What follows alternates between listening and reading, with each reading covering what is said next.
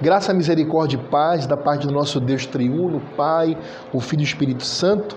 Nós pedimos ao Senhor que o Espírito Santo esteja aqui para nos abençoar, para que nenhuma heresia, nenhuma falta à santidade do nome de Deus seja realizada nesse momento.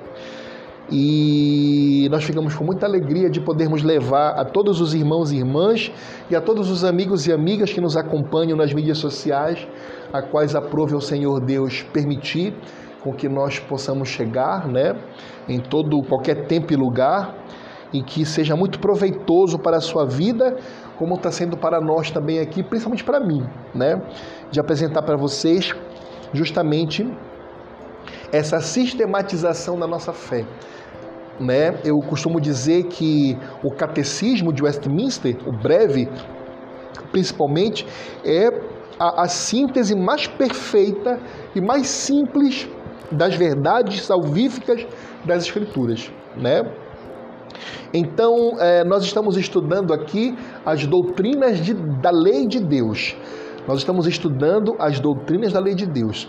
E para quem é, tá vindo para essa aula hoje, eu aconselho a pegar desde a primeira aula, que está nas nossas mídias sociais, nos nossos podcasts, que está em todas as plataformas, está no Spotify, está no Deezer, está no Google Play, está no YouTube, está em todo canto. É só você procurar cinco solas e você vai encontrar. E nós estamos estudando o livro do reverendo Leonardo Horn, que é o nosso livro é, base para estudarmos esse, esse tema, esse assunto, tá bom?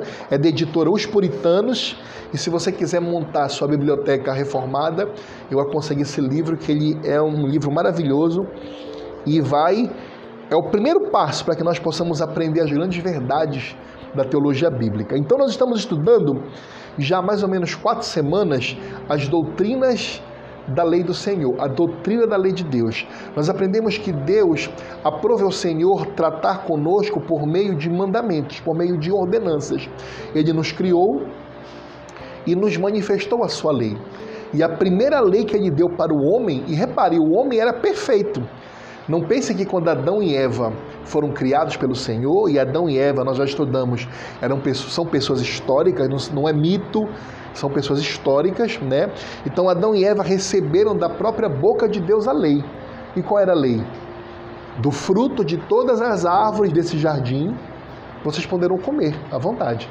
Mas tem uma árvore, um fruto que vocês não podem se alimentar que é a árvore do conhecimento do bem e do mal. Deste vocês não podem comer, porque se dele comerdes, certamente morrerão. Então essa era a lei. Já explicamos aqui também que não era o fruto que estava podre, não era o fruto que tinha alguma magia do mal ali, nada. Era a simples vontade de Deus. Quando Deus fala que uma coisa não é para ser feita, nós não questionamos. Um servo de Deus, uma serva de Deus, ele não tem para Deus o porquê. Não. Nós somos servos do Senhor. O único direito de um servo é baixar a cabeça e dizer sim, Senhor. É o único direito. Diferentemente nas nossas relações interpessoais. Quando nós estamos lidando com pessoas iguais a nós, nós questionamos, nós perguntamos, né? Agora, quando se trata do nosso Criador, quem és tu, homem, para perguntar para o oleiro que você é o vaso, por que tu me fizeste assim? Quem somos nós? Ele é nosso Criador e ele tem suzerania sobre nós. Aprendemos na aula passada um pacto de suzerania, um pacto de vassalagem. Ele é nosso suzerano Senhor e nós somos os seus servos, aqueles que o servem, né? Então, é, essa, essa doutrina da lei é muito importante porque é a maneira pela qual o Senhor nos ensina de que forma nós podemos agradá-lo. Só que repare só, Nenhum homem consegue cumprir a lei do Senhor.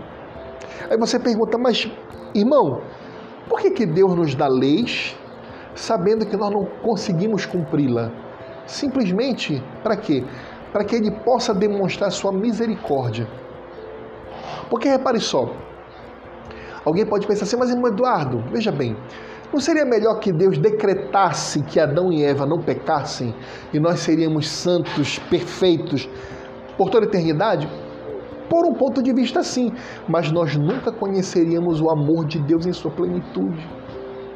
Repare só, o amor de Deus é tão grande que ele pegou uma pessoa, um assassino, como Saulo de Tarso, e o perdoou de todos os seus pecados e o tornou um apóstolo Paulo, o apóstolo dos gentios.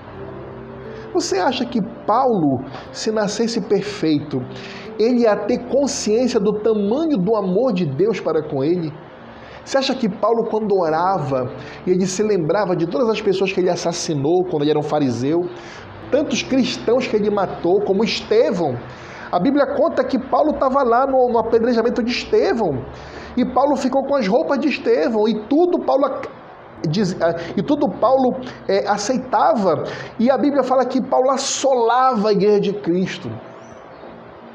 Então eu tenho para mim que o espinho na carne de Paulo, eu tenho para mim isso, era a lembrança que ele tinha dos males que ele tinha feito para as igrejas. Quantos irmãos que ele matou. Né? E Paulo diz que ele pediu para Deus por três vezes: Senhor, me livra desse espinho. Que eu imagino que era a lembrança da maldade que ele tinha, né? Mas Deus disse não. Porque a minha graça te basta. Ou seja, Paulo, você vai se lembrar disso e você toda vez lembrar, lembrar do meu amor. Então, se o Senhor nos fizesse como robôs, perderia a graça, porque nós nunca conheceríamos o amor dele. Nós não conheceríamos o amor dele. Gente, sem a queda, sem o pecado, não tem misericórdia. Como é que eu vou ter misericórdia que é perfeito? Não posso ter. Percebem? Então a lei de Deus, para que serve então? Para nos mostrar o quanto nós somos pecadores. Meus irmãos, quando você pega esse livro aqui, a primeira coisa que ele te deixa é prostrado no chão com vergonha. Porque você pega. Você começa a ver quanto Deus é santo e você é imundo. E a lei te prostra. A lei foi feita para isso. A lei foi feita para mostrar que você não consegue ter o padrão que Deus quer para você. Só que a lei não para para aí. Logo em seguida tem Cristo.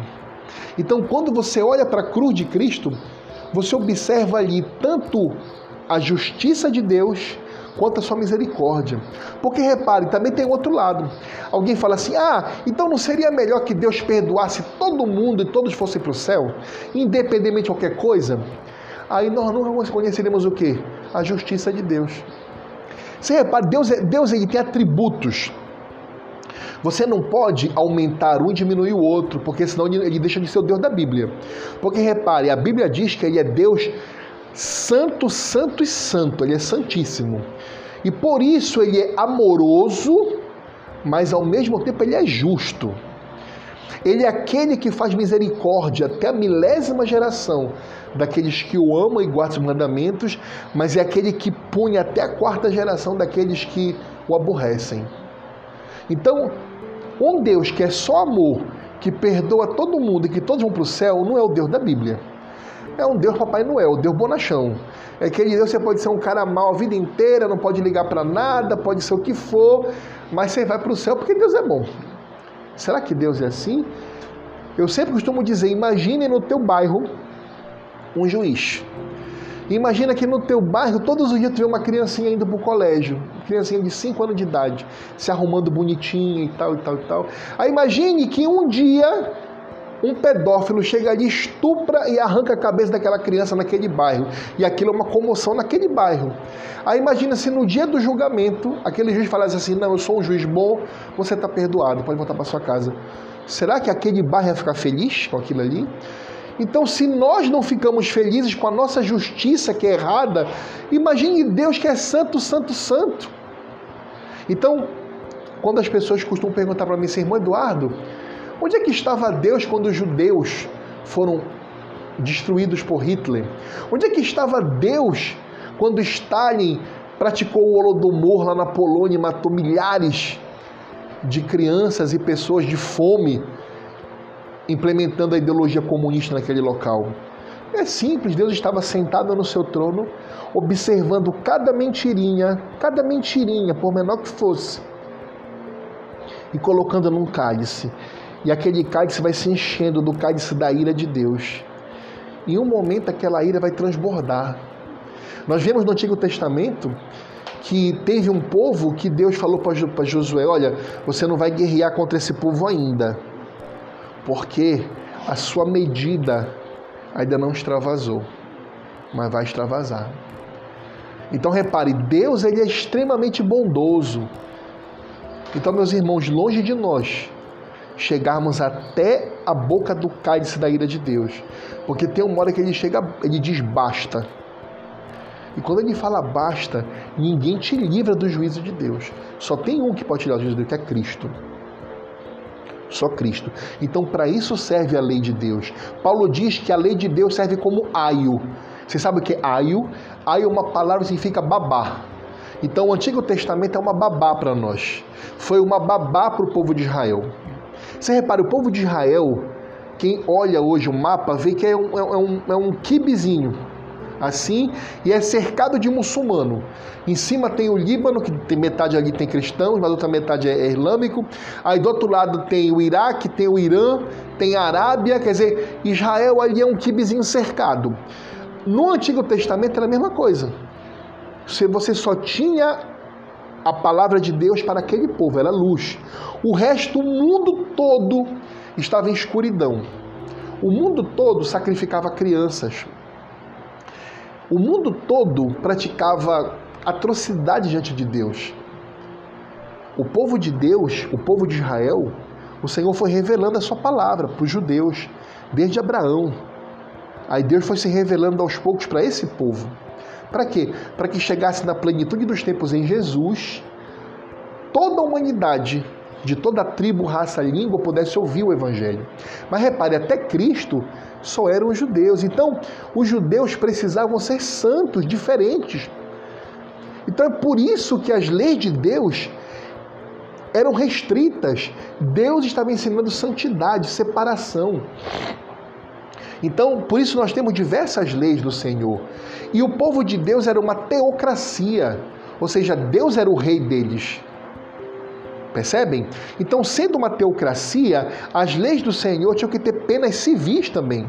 Então não tratava apenas de coisas espirituais, tratava do dia a dia de vizinho, tratava do dia a dia de marido e mulher, tratava do dia a dia de filhos, tratava de negócios. Percebem? Então as leis de Deus para o Antigo Testamento, elas possuem três características que nós já vimos nas aulas passadas. Tem a característica cerimonial ou religiosa, que nós já vimos, que eram aquelas, aqueles sacrifícios de animais, representavam o sacrifício de Cristo, era aquelas, aqueles, aqueles incensos, fumaças que subiam aos céus, que representam hoje as orações da igreja que sobem aos céus a Deus. Existiam aquelas luzes, aquelas velas que representavam a luz do mundo que já se cumpriu em Cristo. É por isso que a igreja hoje não tem incenso, não precisa, porque a nossa oração sobe a Deus. Nós não temos mais velas e luzes, por quê? Porque nós somos a luz do mundo. As velhas coisas passaram, Cristo falou. As velhas coisas passaram. Tudo era sombra de mim. Nós não temos mais um templo, não precisa. Nós somos a casa de Deus. Nós não precisamos ter aquele templo majestoso de Salomão, não precisa. Nós somos a casa de Deus. Jesus falou para aquela mulher, para a samaritana: Olha, vai chegar um tempo que o Senhor procurará aqueles que o adoram em espírito em verdade. Você não vai mais orar virado para Jerusalém ou para Samaria. Você vai orar no seu coração para o Pai, o Pai vai te ouvir. E quando Cristo morreu naquela cruz, ele falou: Está consumado, e o véu do templo se rasgou no meio. Aquele véu do templo pesava mais de 30 quilos, era grosso e fazia divisão onde estava o Santíssimo, que era onde estava a Arca da Aliança, e dentro dela havia o cajado de Moisés, havia as tábuas dos mandamentos, e era tão santo ali que só podia entrar uma vez por ano o sumo sacerdote. E ele era amarrado numa corda e colocavam sininhos no, no, na saia dele, na, na, roupa que ele vestia, porque se o, quem estava fora não ouvisse mais balançar, Deus matou aquele homem lá, porque não estava digno. Ele era puxado por uma corda, nem entravam lá, de tão santo que era. Vocês têm noção de que quando rasgou aquilo ali, Jesus falou assim: não tem mais separação. Nós não precisamos mais de pastor. A gente não precisa mais de bispo, de padre, de papa, de nada. O véu do templo se rasgou. Nós podemos nos achegar diante de Deus como filhos dele. A gente precisa, irmão, ore por mim, não precisa mais disso. A gente pode orar um pelos outros, ok, mas não, não tem mais aquele irmão que tem oração poderosa, não, não tem. O único intermediário entre Deus e os homens, diz lá em Hebreus, Paulo fala: só há um mediador entre Deus e os homens, é Cristo Jesus, homem. Hoje tem um homem sentado. Você consegue imaginar isso? Tem um homem de carne e osso sentado no trono. O homem, Deus homem, Jesus é homem. Jesus falou para Tomé, Tomé, toca na minha mão, eu não sou um fantasminha legal não. Olha aqui, ó. Eu sou de carne e osso. Tem alguma coisa para comer aí? Eu vou comer peixe com pão com vocês aí. Jesus comeu com eles. Jesus é de carne e osso. Então existe um homem agora sendo adorado pelos anjos. Vocês imaginam isso? Um homem sentado no trono da glória. Depois leia Apocalipse capítulo 4, que fala a entronização de Cristo, quando João tem aquela visão e que todos os anjos têm um, tem o livro da vida na mão do Senhor, do Deus Pai e não foi achado em lugar nenhum ninguém capaz de chegar diante de Deus. Os serafins, que em hebraico são os anjos mais poderosos que assistem o trono do Deus Altíssimo, e os serafins, que são fogo puro consumidor, para chegar diante de Deus, eles tampam os olhos e os pés, porque para chegar ao trono de Deus, nem eles são dignos. Então, quando João chorou, porque ninguém poderia tirar das mãos do Pai o livro da vida, mas o anjo falou para ele assim: João, não temas. Não temas. Não temas, porque a raiz de Davi, o leão de Judá, venceu. E Jesus chega ali como Deus homem, e ele chega diante de Deus, e ele pega das mãos do Pai o livro da vida. E ele fala: Todo poder me foi dado nos céus e na terra. Então, meus irmãos, Satanás não manda em nada. Lutero dizia que Satanás é o cachorrinho de Deus na coleira dele. Sabe onde você fala, pega lá, pega lá. É assim, isso não anda nada. Satanás pode nos ferir? Se Deus permitir, pode. Pode nos matar? Se Deus permitir, pode. Mas só isso. Ele não toca num fio de cabelo nosso se Deus não permitir. Ele perdeu os poderes dele. As pessoas pensam que no inferno que vai comandar o diabo. Não, quem comanda no inferno é Deus é Jesus. Jesus é o rei dos infernos, glória ao nome dele. Ele é o rei dos céus, rei dos infernos, rei da terra, rei de tudo. Abraham Kuyper, o grande reformador holandês, falava assim: não existe um centímetro quadrado do universo que Jesus não olhe e fale é meu. Tudo é dele. Tudo é dele. Então, hoje, passados as, as antigas coisas, nós só temos os aspectos moral. Então a lei do Senhor tem três aspectos: o aspecto civil, o aspecto religioso, isso passou já. Eu até já, já mostrei na aula passada para vocês que, por exemplo, no Antigo Testamento, nós tínhamos a ordenança de que o filho rebelde ele era apedrejado. Você tinha um filho que te desrespeitava. Aí você dizia a primeira vez para ele, ele não te ouviu. Disse a segunda, não te ouviu. Aí você chamava o sacerdote, ele não ouvia a igreja, que era sacerdote. Ele era levado lá para fora da cidade e era apedrejado, era a lei de Deus, apedrejar o filho rebelde. E quem dava a primeira pedrada era o pai e a mãe. E era a ordem de Deus. Isso é uma lei civil. A adúltera era apedrejada a mulher que praticasse feitiçaria era apedrejada. Hoje nós não podemos apedrejar feiticeiro, a gente não pode apedrejar homossexual, a gente não, não podemos fazer isso. Por quê? Porque não é mais poder da igreja a espada.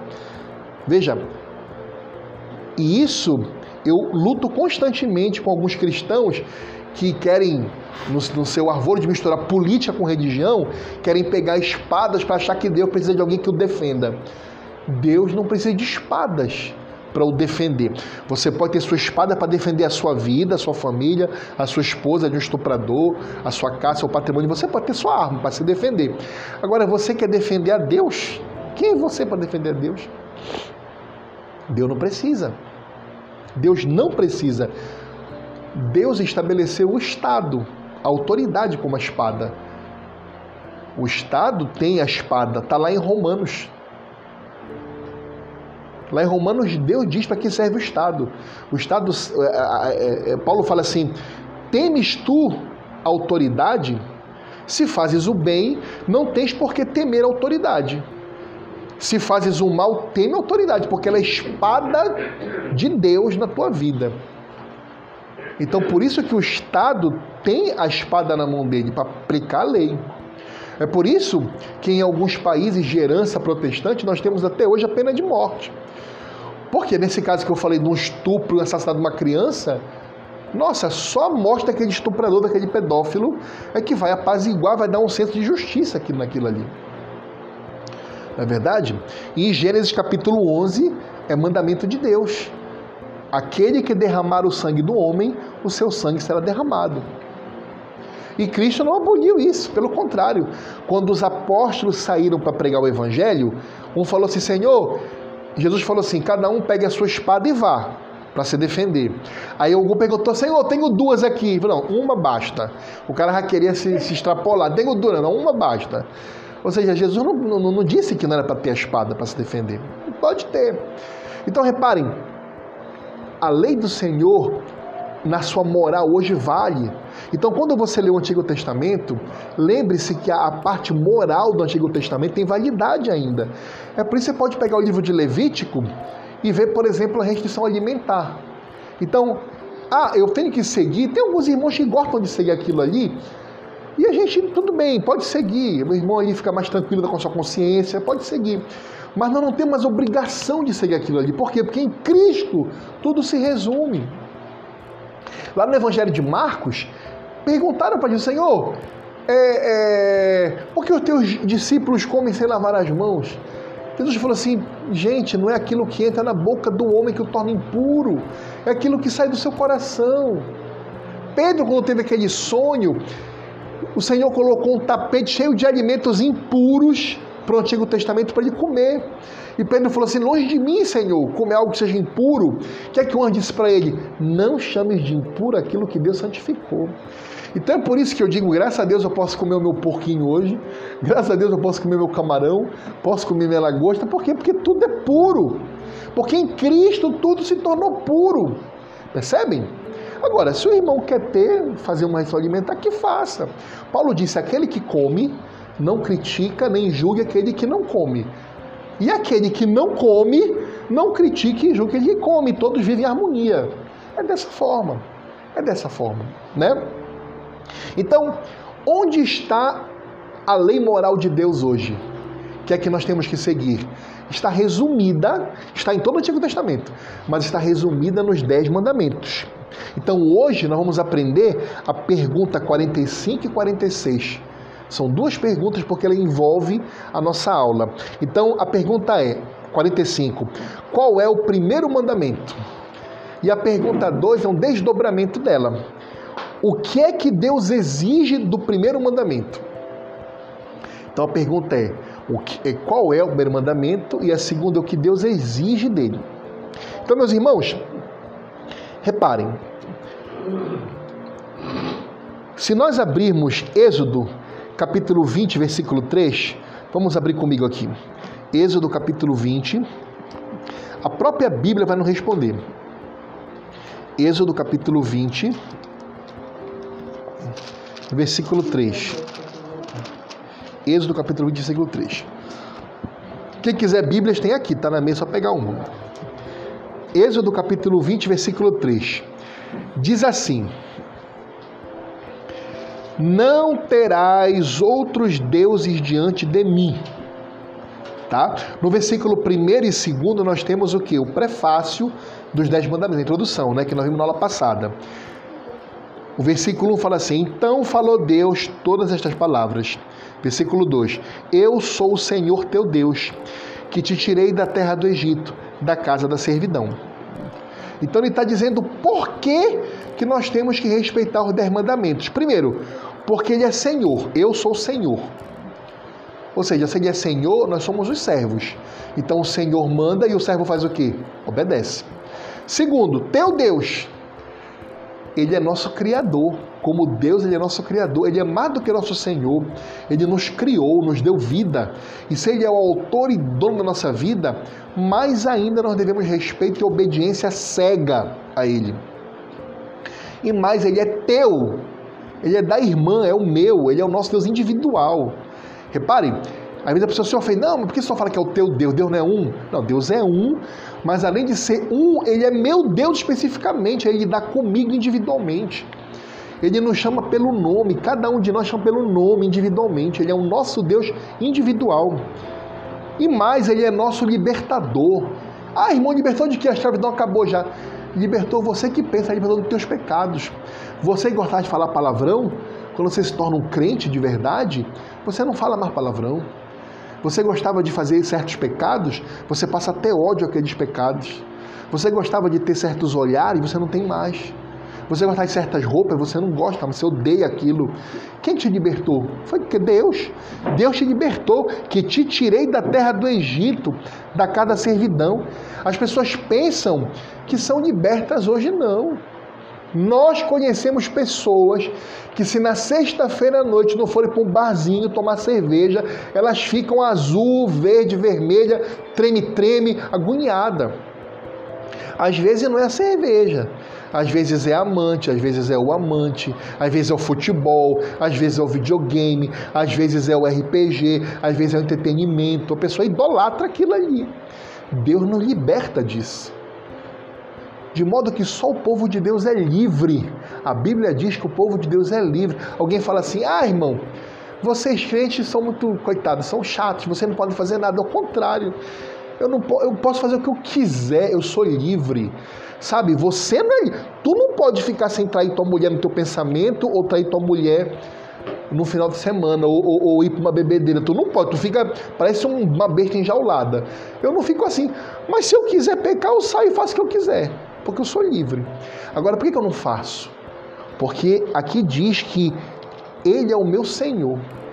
E se eu sou servo, eu obedeço ao meu Senhor. Então, se eu sou livre, eu sou livre para fazer e não fazer. Eu escolho não fazer aquilo que você é obrigado a fazer. Percebem? E isso não é minha força, é Ele que me santifica, é Ele que arranca do nosso coração os desejos antigos da carne e coloca no nosso coração o desejo, de modo que aquele que era homossexual não é mais, aquela que era prostituta não é mais, aquele que era adúltero não é mais, aquele que era mentiroso não é mais. Ele nos santifica todos os dias. Aí o primeiro mandamento, ou seja, na introdução, ele está. Olha como Deus é tão bom que ele fala assim: olha, eu vou te dar primeiro a razão do porquê tens de me obedecer. Eu sou teu Senhor, eu sou teu Deus, o teu Deus, e eu te libertei. Eu sou Senhor, Criador e Salvador. O que, tu queres mais para me obedecer? Só isso. Aí ele começa: Não terás outros deuses diante de mim. Não terás. E o que significa isso, meus irmãos? Significa que nós temos três deveres aqui. Ora, se ele, se nós não devemos ter outros deuses diante dele, nós temos que o quê? Nós temos que conhecer a Deus primeiro. Como é que eu posso não ter outro Deus se eu não conheço a Deus? E onde é que Deus se revela para nós? Nos sonhos? Na, na, na, nas profetadas que nós temos por aí? Não. Deus se revela hoje exclusivamente na Sua palavra. Eu sempre gosto de falar assim: você quer ouvir a Deus? Abra a Bíblia e leia em voz alta. Você que ouvir bem alto a voz de Deus, grite lendo a Bíblia. Então falou Deus. Você vai estar ouvindo a Deus. É o que Deus está falando para você. Então, primeiro, conheça a Deus. Como você vai conhecer a Deus? Lendo a Bíblia. Gente, não vai descer um anjo do céu para te ensinar nada. Não vai. Não vai. Você vai se enganar. A tua mente vai te enganar e tu vai ver até de repente aquele que se faz anjo de luz, que a Bíblia diz, aquele que se faz anjo de luz às vezes para te enganar. E repare que a maioria das falsas seitas e religiões do mundo sempre aparece com a presença de quem? De um anjo. Vamos para o islamismo? Mohammed, Maomé, diz que recebeu a revelação do anjo Gabriel. Que ele estava numa gruta e o anjo Gabriel apareceu para ele e recitou ao Corão para ele para criar o islamismo. Agora, o islamismo começa dizendo: não há nenhum Deus senão Alá e ele nunca teve nenhum filho. Aí, se você conhece o Deus da Bíblia, você sabe que o Deus da Bíblia teve um filho. E Paulo diz: olha, se chegar para vós qualquer um que vos ensine outra coisa que não esteja aqui, seja até um anjo, se descer do céu um anjo e disser para você algo que não está na Bíblia, você expulsa, seja anátema, anátema é sai, seja expulso em nome de Jesus, porque é um anjo caído, é um demônio que quer te fazer pecar. Então Paulo nos ensina, gente, se vier alguém de nós mesmo apóstolos, ou se um anjo descer do céu e vos ensinar algo que vá a menos ou a mais do que está na Bíblia, seja anátema. Então, Deus nos ensinou já. Então, meus irmãos, não existe essa de cristão que não conhece a Deus. Cristão tem que conhecer a Deus. E para conhecer, tem que estudar a Bíblia, esquadrinhar a Bíblia. A Bíblia é um livro como qualquer um fechado e aberto não vai trazer nada para tua casa. Não adianta colocar no Salmo 91 lá aberto, não vai acontecer nada. Eu posso derrubar e chutar aquele dia, não vai acontecer nada comigo. Por quê? Porque não tem poder nenhum nele. Agora, se eu ler, se eu estudar, se eu praticar, se eu viver, aí sim. Aí sim. Porque é a palavra de Deus. Percebem? Então, conhecer a Deus, você conhece estudando a Bíblia. E não basta apenas conhecer no sentido intelectual. Você tem que reconhecer o poder da Bíblia. Porque repare, eu posso muito bem ir para uma faculdade de teologia, e existem muitas universidades por aí que não são confessionais, que ensinam uma teologia globalista, uma teologia é, de faculdade. Não adianta nada, você, a pessoa pode até saber a língua original, ela pode estudar o grego, ela pode estudar o hebraico, o aramaico, pode entender a sistemática da teologia, mas se ela não tiver o poder da palavra, não adianta. É por isso que a Bíblia diz: a palavra mata e o espírito vivifica. Porque ele não está dizendo não leia a Bíblia, não, ele está falando que se você pegar apenas a, o tecnicismo, o cientificismo, isso mata. Olha, eu conheço N pessoas que dão aula em, em, em, em seminários, que vergonha, e que são ateus. Olha, o reverendo Augusto Nicodemos, uma das maiores autoridades de teologia sistemática do nosso país, ele foi fazer o pós-doutorado na Holanda.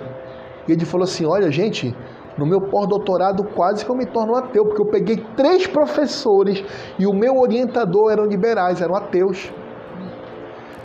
Os caras sabiam de tudo, sabiam grego, hebraico, sabiam versículo de cós salteado, mas eram ateus. Eram profissionais. Compreende? Por isso que a palavra mata, mas o espírito vivifica. Percebem?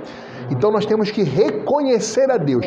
Não basta você conhecer, você tem que reconhecer que esta palavra que você está estudando é a palavra de Deus e por isso você quer obedecê-la, você quer cumpri-la e você tem reverência a ela.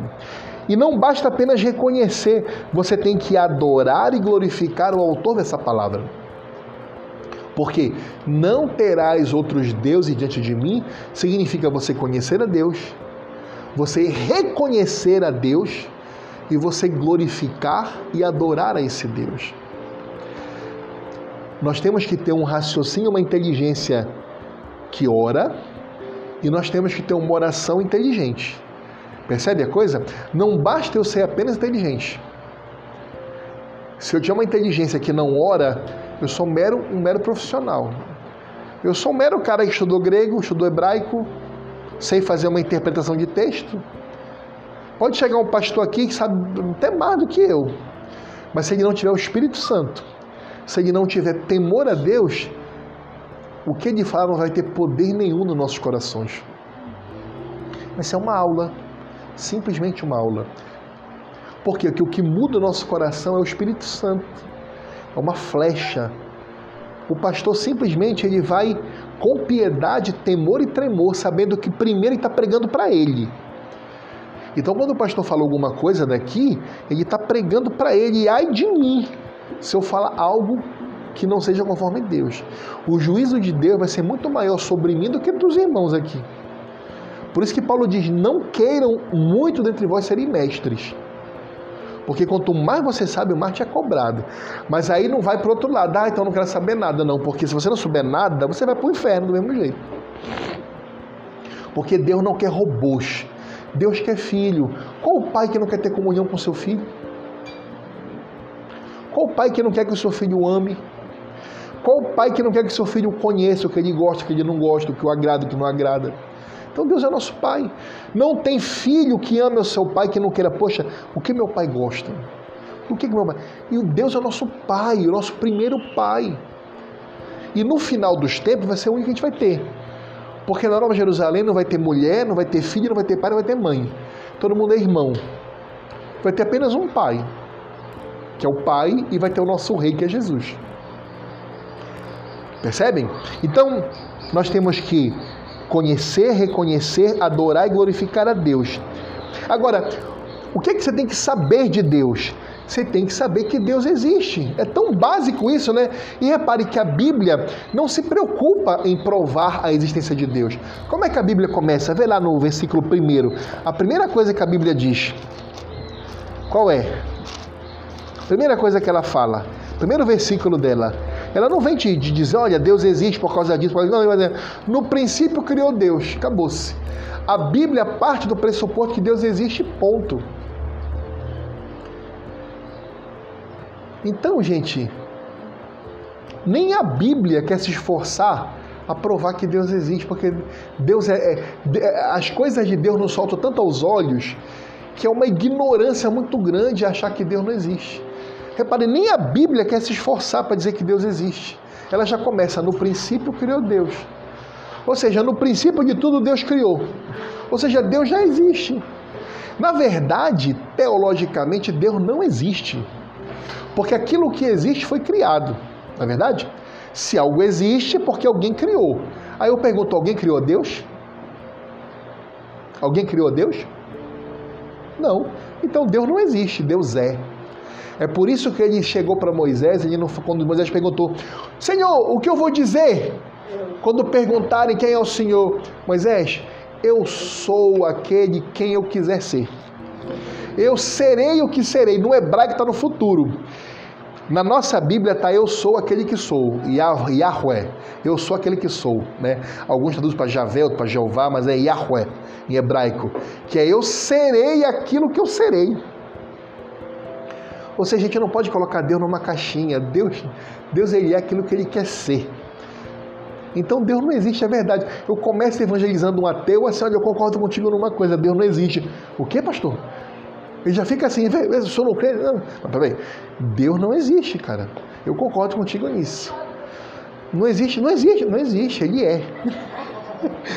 Me explica isso. Aí eu entro na filosofia, né? Eu entro na filosofia. Platão já dizia, tem uma diferença entre o existir e o ser objetivo. A filosofia grega teve aquilo que nós chamamos em teologia e em filosofia de logos espermatozoicos. Tem tudo a ver com esperma e com logos, porque o esperma significa o poder, o poder vivificante, a, a, a, a criação, a vida. Logos é palavra. Então, a, a, antigos povos, eles não tinham a revelação salvífica, mas ele tinha aquilo que os antigos pais da igreja chamavam de logos espermatozoicos, que é, eles tinham uma, uma a graça comum de Deus revelava alguma coisinha para eles. E na sua grande sabedoria, Deus permitiu uma fagulha do seu conhecimento, que a plenitude está na Bíblia, para alguns burronildos lá da Grécia Antiga, como Platão era um deles. E ele aprendeu e ensinou que Deus possui aceidade. Aceidade em teologia e filosofia significa o único que tem autoexistência, que ele não precisa de nada, Deus é. Qualquer outra coisa existe. Essa caneta existe porque alguém criou. Eu existo porque eu vim de algum canto. Este planeta existe porque veio de algo. Qualquer coisa existe porque foi criada. Ora, se Deus não foi criado, ele não existe, ele é. Ele é uma verdade absoluta.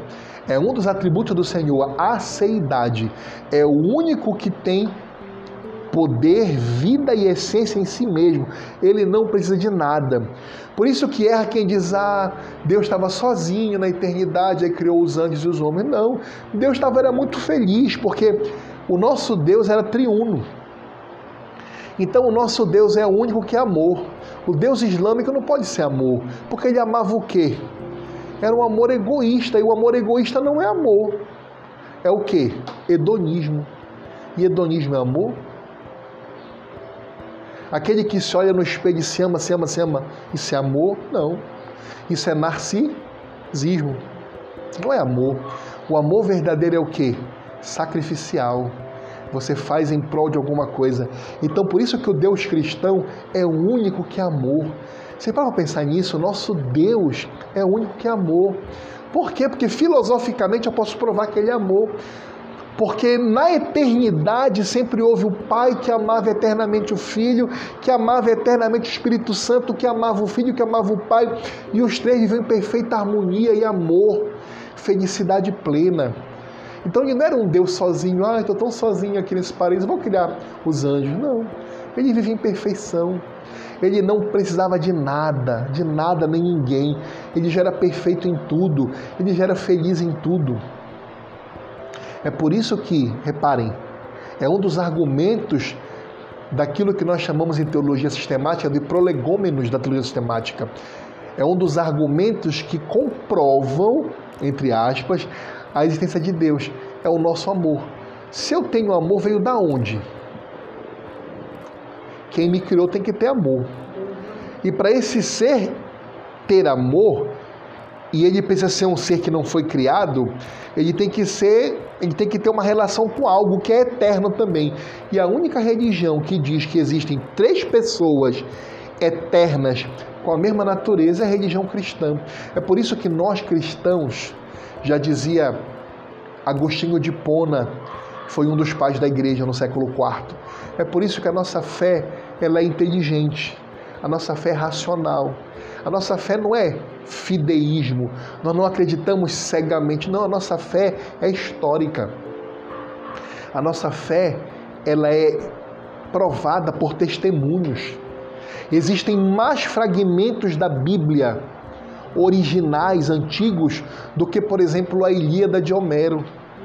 Os escritos de Platão, por exemplo, são 12 no mundo, os que estão guardados, 12 12. E a academia diz que Platão existiu e que aquilo ali é ciência. E querem olhar para nós, cristãos, que nós somos burros, ah, são anticientíficos, são negacionistas. Meu irmão, meu querido, os fragmentos da Bíblia antigos são nos milhares que nós temos. Se você for para os manuscritos de Curã, que são de 1700 anos antes de Cristo, nós já temos fragmentos da Bíblia ali escritos. E eu tenho milhares Tu só tem 12, tu acredita em 12, eu tenho milhares. Quer dizer, o teu é científico, o meu não é.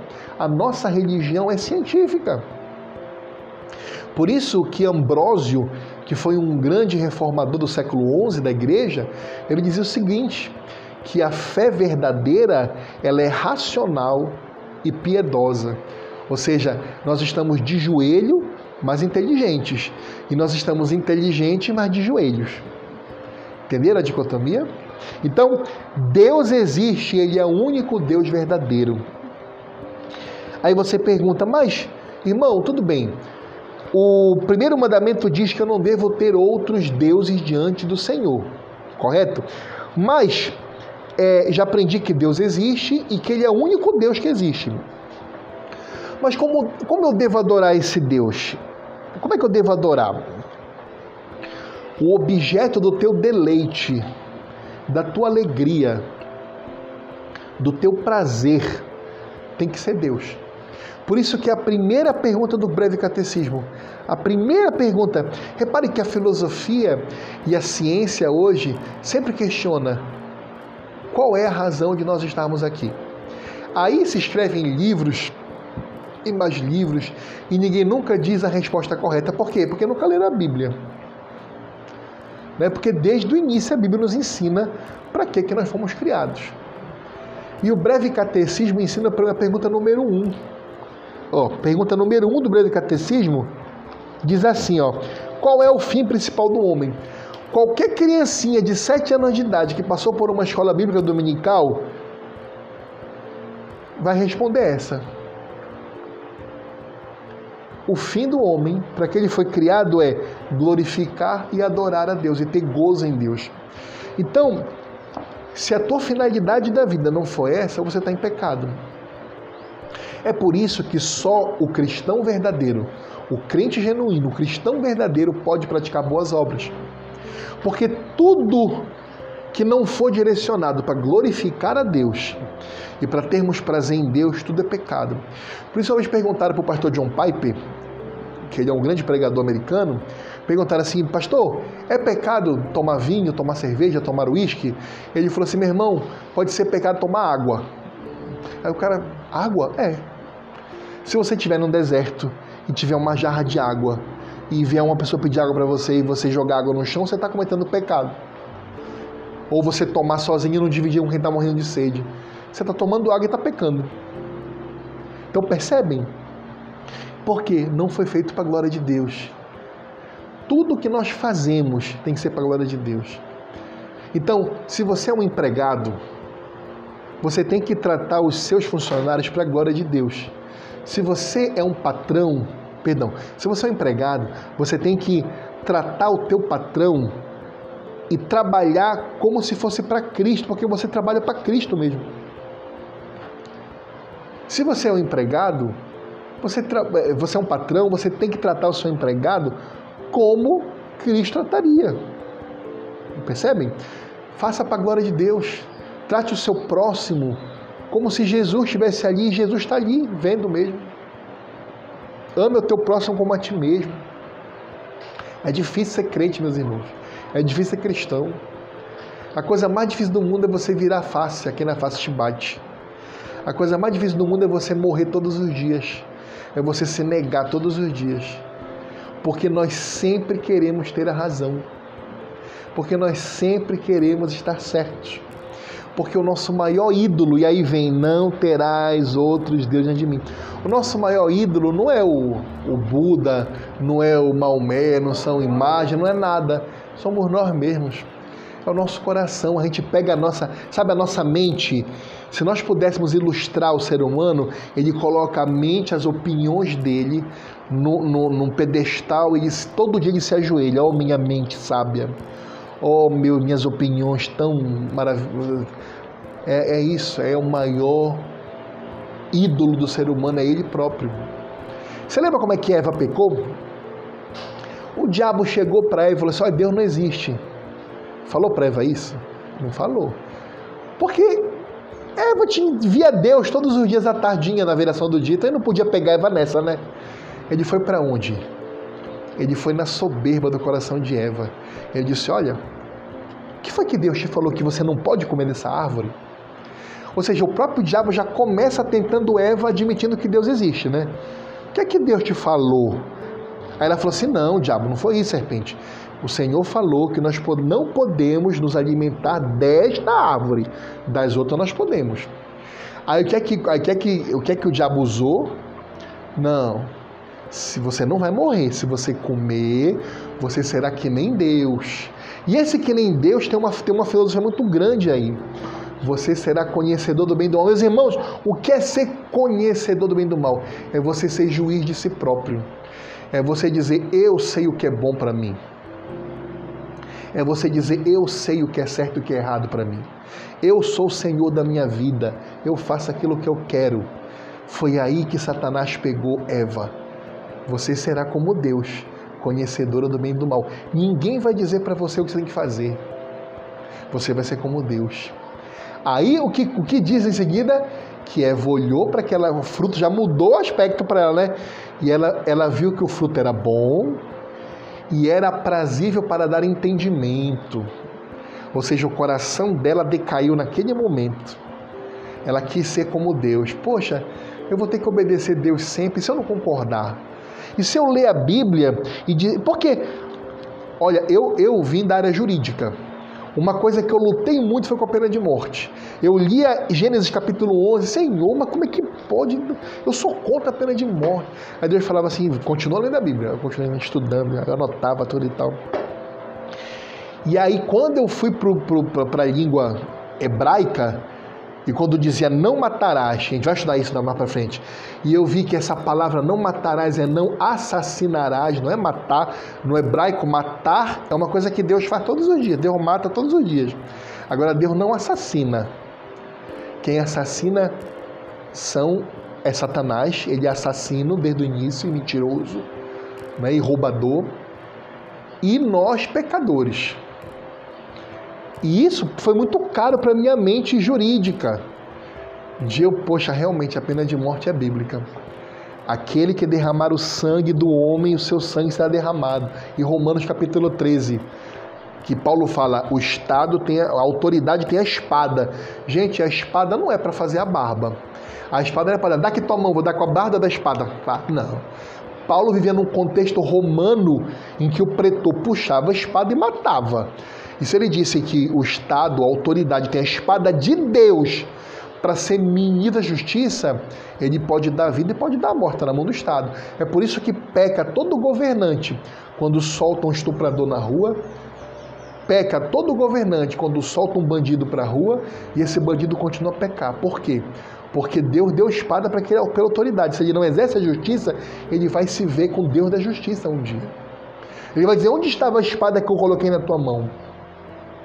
Você tinha autoridade. Você tinha a minha autoridade. Onde estava a tua autoridade? E eu dei o meu exemplo, mas os irmãos têm o exemplo deles. Para muitas mulheres, a sua idolatria era o feminismo. Para muitas mulheres, a idolatria é o feminismo. Não, mas não pode. Essa Bíblia é muito antiquada. Como é que, que, que Paulo manda eu ser submissa a esse homem, esse traste aqui? Não posso. Como é que pode? Mas Deus está mandando você ser submissa a esse homem. E é caro, é caro para uma mulher. Só uma santa piedosa admite isso, que ela tem que ser submissa. Só um homem, depois de tomar um tapa no rosto, por amor de Cristo, vira outro rosto para bater nele. Eu não estou falando legítima defesa. Eu estou falando aqui numa situação de perseguição ao evangelho. Por exemplo, vai chegar o dia do anticristo e vai bater na tua porta alguém e vai dizer: ah, você nega Cristo, você, você pode viver. Se você não negar, você morre. Você não, você não vai poder pegar uma espada para se defender ali, porque ali é uma perseguição vinda por conta do Evangelho. E Cristo ensinou aqui a darmos a nossa vida. Não é que nós temos que procurar o um martírio, nós podemos fugir. Jesus falou: fugir para os montes. Eu te falei, vamos comprar, um, vamos comprar uma cabana na montanha, porque quando vier o anticristo, bora fugir, porque esse mundo vai ser difícil de viver, né? E a gente já está vendo que está sendo difícil ser crente hoje em dia, né? Temos que fugir logo, logo. Mas se nos pegarem e nos disserem, botarem entre a cruz e a espada, a gente fica com a cruz, me mata. E os nossos irmãos viveram isso. Nós temos testemunho de uma, de uma mulher piedosa chamada Perpétua, uma santa mulher de Deus, na época de Jerusalém, na época de Cristo, Perpétua era, era uma, uma, uma jovem e que ela foi presa, ela era romana, cidadã romana, ela foi presa e ela tinha, o pai dela era um senador romano, e ela tinha de tudo para, não, eu sou romana, eu nego a Cristo. Ela falou assim, não. E ela foi para as arenas, foi estradiçarreada pelos leões, mesmo podendo escolher continuar romana e negar a Cristo. Meus irmãos, em Roma, pessoas pensavam que os romanos eram, eram horríveis. Eles eram mesmo, mas olha só, repara só. O romano só queria uma coisa: que você chegasse na praça e você chegasse lá e fizesse apenas uma confissão. Eles só queriam isso e você podia ver sua vida normalmente. Você poderia frequentar a igreja normal, tudo. Eles só queriam que você falasse a seguinte frase: Caesa et Kyrios, em latim. César é o Senhor. Eles só queriam isso. Trazendo para o dia de hoje, querem que diga que o Estado é o nosso Senhor, que os governantes são nossos senhores. Mas o povo de Deus, ele era queimado vivo. Uma mãe viu seu filho jogado aos leões, bebezinho. Os homens eram crucificados, estraçalhados, porque quando chegavam lá, cheios do Espírito Santo, eles falavam: Kyrios et Christos. Eles diziam: não. O César é o meu imperador. Tudo aquilo que César determinar como lei, eu vou seguir. Mas César não é o meu Senhor. Eu tenho apenas um Senhor. Kyrios et Christus. E nos últimos dias, Todo, todo aquele que se diz cristão vai passar por essa prova. Se nós estivermos vivos nesses dias, vamos passar por essa prova. Quem é o nosso Senhor de verdade? É o Estado? São as leis dos homens ou a lei do Senhor? Aí nós veremos quem é crente, quem é cristão de verdade. Porque aquele que negar o Senhor, ele o negará também na, na vida eterna. E aquele que morrer por Cristo, ele o aceitará na vida eterna. Assim que diz na palavra de Deus. Então, meus irmãos, nós, eh, o Senhor tem que ser o objeto do nosso desejo e do nosso deleite. Reparem, nós só podemos glorificar a Deus em Cristo Jesus. É por isso que nós cristãos, nós somos exclusivistas. Nós somos exclusivistas. Por quê? Porque sem Cristo você não tem nada. E com Cristo você tem tudo. Reparem, nós temos um Pai celestial, amoroso, bondoso. O que é que ele fez? Ele deu o seu único filho, a quem ele ama por toda a eternidade. Ele deu como presente para a humanidade o filho dele. Ele fez o filho dele ser um servo. Ele descarregou toda a ira contra a desobediência humana nas costas desse filho amado dele. Ele crucificou, sim, foi o pai que crucificou o próprio filho, porque se você pegar lá em Atos, no capítulo 4, se eu não me engano, no primeiro discurso de Pedro, ele fala: Esse Cristo a quem vós crucificastes, fazendo a vontade de Deus, ou seja, era a vontade de Deus, né? Então, em última análise, foi o pai que crucificou o filho. Aí você chega para esse pai e fala assim: não, mas eu acho que o que me leva a ti não é o teu filho, não. Eu acho que é Buda. Eu acho que é Maomé e o islamismo. Eu acho que é o espiritismo. Olha, eu acho que é a filosofia. Aí se coloque no lugar por um momento daquele pai que entregou o filho e alguém chega e fala: assim, Olha, eu não quero teu filho. Eu sempre uso uma animação, uma metáfora do Spurgeon. O Spurgeon falava assim: imagine você, pai e mãe, que você tem uma serva na tua casa e ela tem um filho. E essa tua serva, o filho dela tem câncer, tem, por exemplo, aquele que precisa da medula, que é a. a qual é? Leucemia, obrigado, irmão. Né? E aí, digamos que você tem um filho saudável, teu filho e aquela é tua serva, tá? E aí, imagine só, imagine que hipoteticamente o teu, o teu filho tenha que morrer para que esta medula dele, de alguma forma, vá salvar o filho da tua empregada, da tua servente. Aí você mata o teu próprio filho por amor àquela empregada e dá para ela. E aquela empregada depois que você entregou teu filho amado, ela vira para ti ela diz: Olha, o teu filho e nada para mim é uma coisa. É isso, gente. Então, você só glorifica o Pai por meio do Filho. Não existe mais ninguém. Quando você escolhe qualquer outra pessoa para chegar a Deus, que não seja o Filho, você está cometendo uma blasfêmia ao amor do Pai pelo seu Santo Filho. Uma blasfêmia, uma heresia. Da mesma forma que você se sentiu indignada pensando no teu filhinho que você teve que matar para dar para o filho de uma empregada tua, de uma serva tua, é assim que Deus se sente quando você nega o próprio filho dele, quando você não quer glorificar o filho que ele te deu com todo o amor. Meu filho, meu sangue, minha carne eu dei e você está sendo ingrato. Percebe? Então não existe o glorificar a Deus senão por meio de Cristo. É por isso que não há salvação sem Cristo. Ah, meu irmão, mas isso é muito, é muito antiglobalista, é muito anti-humanidade. Mas é mesmo. A Bíblia é, é anti tudo. A Bíblia é anti tudo, a Bíblia é pró-Deus. O resto é anti tudo. Agora, que maneira prática nós temos hoje na nossa vida para nós adorarmos e glorificarmos a Deus? Primeiro, nos nossos pensamentos, palavras e ações. Nós só podemos adorar e glorificar a Deus praticamente com nossos pensamentos, com nossas palavras e com nossas ações. Não adianta eu dizer da boca para fora que eu amo a Deus, que eu glorifico a Deus se os meus pensamentos estão em outras coisas, se as minhas palavras são para glorificar outras coisas e se o meu coração ama outras coisas. Percebem? Se nós amarmos, meus irmãos, qualquer coisa, e às vezes coisas legítimas, mais do que a Deus, nós somos idólatras. Aquele que ama mais a sua esposa do que a Deus é idólatra. Aquele que ama mais o seu marido do que a Deus é idólatra. Aquele que ama mais o seu pai e a sua mãe do que a Deus é idólatra. Aquele que ama mais os seus filhos é idólatra. Aquele que ama mais a sua inteligência é idólatra. Aquele que ama qualquer outra coisa mais do que Deus é idólatra. Aí você pergunta, mas, mas meu irmão, ninguém ama mais ama quando você pratica isso. Vou dar um exemplo. Quando você sabe que você tem que todos os dias ler a Bíblia e você não lê a Bíblia, mas você tem um tempinho para abrir o YouTube e ver um bando de coisa.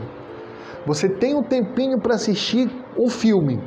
Você tem um tempinho para abrir seu Instagram. Você tem um tempinho para abrir sua novela, para qualquer coisa. Mas você não abriu a Bíblia. Você é idólatra. Porque você demonstrou com as suas ações que você ama mais aquilo do que a palavra do teu Deus. Percebem? Quando você fala qualquer outra coisa que não glorifica a Deus, você está sendo idólatra também. É por isso que eu falo para muito crente. Crente tem essa mania né, de achar assim, não. Nós crentes não pecamos por idolatria. O quê? O quê? Nós crentes pecamos por idolatria todos os dias. Tem muito crente que joga essa pecha só nos católicos, né, nos romanos, né? Ah, não. O crente, infelizmente, é tão idólatra, às vezes mais idólatra que o católico romano. Porque nós colocamos tanto. Tem, tem crente que idolatra o seu pastor. Tem crente que idolatra, sabe, o seu salário. Tem gente que idolatra a sua conduta, que é um fariseu que chega na igreja e ora, ah, Senhor, obrigado, porque eu não sou que nem aquele aqui, aquele que não dá o dízimo, aquele que não vem na igreja, aquele que está no barzinho agora. E mal ele, ele não, não, não vê que se não fosse a graça de Deus, ele era muito pior daquela pessoa. Eu gosto muito da, da, daquilo que o Paul Washer, quando visitou Rio de Janeiro, ele falou para o filho dele. Ele levou o filho dele no, no, no pior burrego que tinha lá no Rio de Janeiro. Ele mostrou um cara assim, na, na, jogado pelo crack no chão. Eu, meu filho, o que você está vendo? Ah, pai, eu estou vendo o ímpio imundo ali jogado no chão. Não, meu filho, você está vendo o seu pai sem Cristo. Mas, pai, o senhor é um homem de Deus, sou um pastor. É, sem Cristo eu sou aquele homem ali, igualzinho. É por isso que muitas pessoas não conhecem de verdade o coração do cristão genuíno. O cristão genuíno é a pessoa mais humilde aquela que mais se joga no chão do mundo. Nós não somos soberbos nós sabemos quem nós somos de verdade, nós conhecemos a peça que nós somos. Nós podemos glorificar a Deus interiormente e exteriormente. Nós podemos glorificar a Deus interiormente confiando, esperando, deleitando-nos nele, tendo pensamentos e meditando sobre ele. Interiormente você pode fazer isso. Exteriormente também. Como? Sendo humilde. Meus irmãos, não existe cristão arrogante. Se é arrogante, se é soberbo, se é orgulhoso, se se acha alguma coisa, ainda não foi atingido pela graça regeneradora de Cristo. Porque a primeira coisa que um crente fala, perdão, Senhor, porque eu sou miserável pecador, sou o pior de todos, e não é da boca para fora, ele se sente assim. Ele se olha no espelho e ele chora com o que ele vê ali. Não porque ele está feio, gordo, outra coisa. Ele chora e diz: Senhor, ai de mim se tu fores me julgar pelo que eu sou. Ainda bem que tu me perdoas por Cristo. E nós lutamos constantemente contra o velho homem, contra a velha mulher. Então, meus irmãos, respondendo finalmente a pergunta, qual é o primeiro mandamento? Pergunta 45. Não terás outros deuses diante de mim. E o segundo mandamento, o que exige o primeiro mandamento? A gente sabe que o mandamento tem duas características, o que ele é e o que ele exige de nós. Então, exige nós devemos conhecer e reconhecer a Deus como o único Deus verdadeiro e nosso Deus, e como tal adorá-lo. Então, conhecer como? Estudando a Bíblia. Reconhecer como? Sabendo que a Bíblia é um livro diferenciado quando crido de maneira piedosa e confiando-nos a Cristo. Só assim é um livro especial. E isso me lembra muito uma fase de Rui Barbosa, que mesmo é, é, na pouca luz que ele teve no sentido salvífico, ele falou uma coisa muito verdadeira. Quando estavam criando a Biblioteca Nacional, perguntaram assim para ele, Rui Barbosa, onde o senhor acha, ele era um cara muito inteligente, né, que nós devemos colocar a Bíblia? Ele falou assim, coloca onde você quiser. Coloque a Bíblia onde você quiser. Aí você pensa assim, ah, Rui Barbosa desprezou a Bíblia. Aí a pessoa pergunta, mas por que, Rui Barbosa? Porque se você colocar ela debaixo de tudo, ela vai ser a base de toda a ciência, de tudo aquilo que é verdadeiro, bondoso e virtuoso. Se você colocar a Bíblia acima de tudo, ela vai ser a coroa que irradia toda a sua sabedoria por todos os livros. E se você colocar ela no meio, ela vai ser o centro do conhecimento humano. Então, meus irmãos, isso foi dito por um homem que não tinha a revelação que nós cristãos temos. Você imagina isso? E nós sabemos que Deus ele usa a boca de muita gente, às vezes nem crente é, nem cristão é, para falar de nós.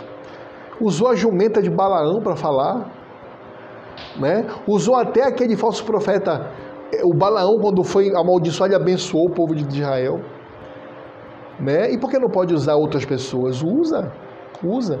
Agora, vergonha para nós que conhecemos o Evangelho, para nós que nos dizemos cristãos, seja qualquer denominação, cristão que não conhece a Bíblia.